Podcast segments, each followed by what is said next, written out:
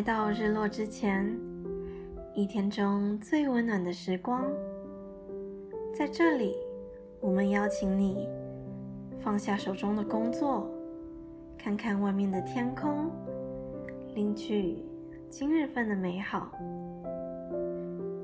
你上次安静下来是什么时候呢？在你的生活中，你都是从哪里？感受到宁静呢？曾经有一段时间，因为工作的繁忙，加上自己其他的义务，每天到家已经晚上十一点半，必须马上准备睡觉，因为隔天又要五点半起床，忙活新的一天。那时候觉得日子较充实。觉得年轻就是应该马不停蹄的向前走。新闻上、网络上不断强调着那些人生胜利组在多年轻的时候就取得了多大的成就。害怕落后的我，又怎么能停下来呢？确实，那段时间的努力。给我带来了很大的进步和收获。但有一天，当我回到家，已经无力做任何事情的时候，我坐在书桌前，掉下了眼泪。那是个很奇怪的感觉。我并不觉得伤心，但我知道那是一种无力感。日复一日的。盖住我擅长聆听的耳朵，充满热情的眼神，喜欢思考的头脑，和曾经对所有事物都保持感谢的内心。即使如此，却有个声音不断的告诉我要忍着。到了尽头，你就会拥有自由。包括这种声音的存在，我发现我的生活是无比的吵闹。从天亮之前的闹钟开始，到马路上的杂音，地铁上人们的对话，健身房的音乐，客户的声音，直到我到家，都没有一个安静的时刻。我想停下来。却被所有责任和义务拴在了这个漫长的跑道上。我试着找一个出口，但明天在六个小时就要开始了，我必须马上去睡觉，才能撑起又一个漫长的明天。直到疫情开始，我开始了长期的居家生活。说来也可笑，以前的我渴望休息，但当生命给你一个长假，你又觉得是否在浪费时间？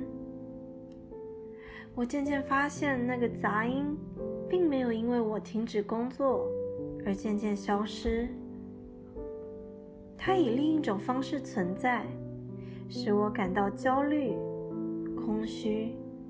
甚至想要以填满我的一天来覆盖这个声音，我并且明白了，这或许是上天给我的功课。他要我看清真正的问题，而那从来不是因为生活的繁忙，而是因为自己的心胸不够宽大，容不下这世界原有的声音。也装不下那该有的安静。在经历了几个月的慢生活里，我每天都会写下日记，记录自己的感受，里面有反省、收获，更多的是感谢的话语。神奇的事情发生了，我的幸福开始发生于。当我把手中的事情放下，用心观察眼前的风景，聆听窗外的声音，并且感谢这一切的存在。原来我一直处于那么多的美好之中，却因为我狭隘的心胸，蒙蔽了自己的双眼。有一天，我写下了这样的日记：今天是十一月，很暖和的一天。我穿着我最喜欢的卫衣，喝着一杯暖暖的 London Fog，听着很温柔的音乐，坐在附近公园的板凳上。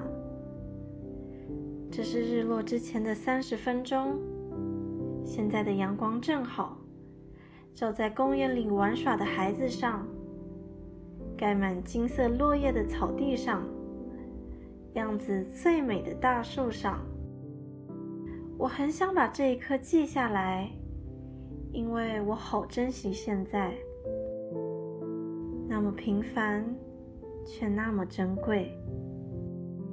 感谢上天给我感受这一切的能力，看见美好的能力。希望自己永远知足，永远向前看。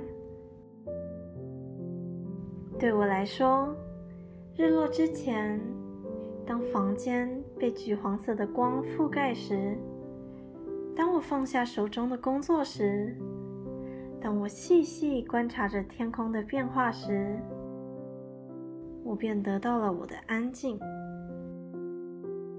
直到今天。我依然记忆犹新。那个午后，世界是安静的，我的心也是安静的。若你愿意，那份属于你的安静就在你身旁，它会拥抱你的不安，放慢你的时间，也会温暖你的生活。在穆安德烈的真葡萄树里写道：“我不害怕未来，也不眷恋过去。每时每刻，我吸取这生命。祝福你，能够从平凡的生活中找到无数安静且珍贵的时刻。它或许是看着窗外云朵的变化。”喝下第一口咖啡的满足，或是看着猫咪在你怀里睡着的平静。愿你不被过去牵绊，也不为未来担忧，因为此时此刻有太多美好值得你去感受。若你找到了那个最安静的地方，记得去感谢得到你所感受到的一切。因为这都是生命给予我们最温柔的礼物。今天就到这里。若你喜欢我们的内容，欢迎到 Instagram 搜索 Before Sunset，和我们分享你的故事。谢谢你的到来，我们下次日落之前再见。